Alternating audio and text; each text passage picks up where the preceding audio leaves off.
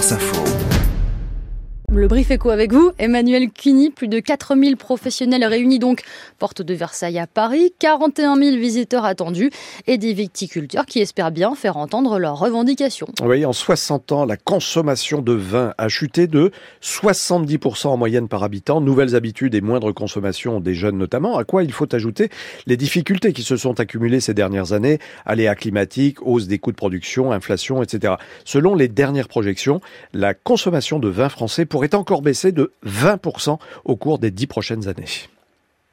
Et pour répondre à la crise, le gouvernement a récemment annoncé des aides d'urgence. Visiblement, ça ne suffit pas. Oui, alors Matignon a débloqué 80 millions d'euros pour les vignerons touchés par les aléas climatiques. Un fonds de 150 millions sur deux ans est également prévu pour restructurer les vignobles. Mais l'argent ne fait pas tout et les organisations professionnelles ne nient pas la réalité. Il faut réduire les surfaces de vignes.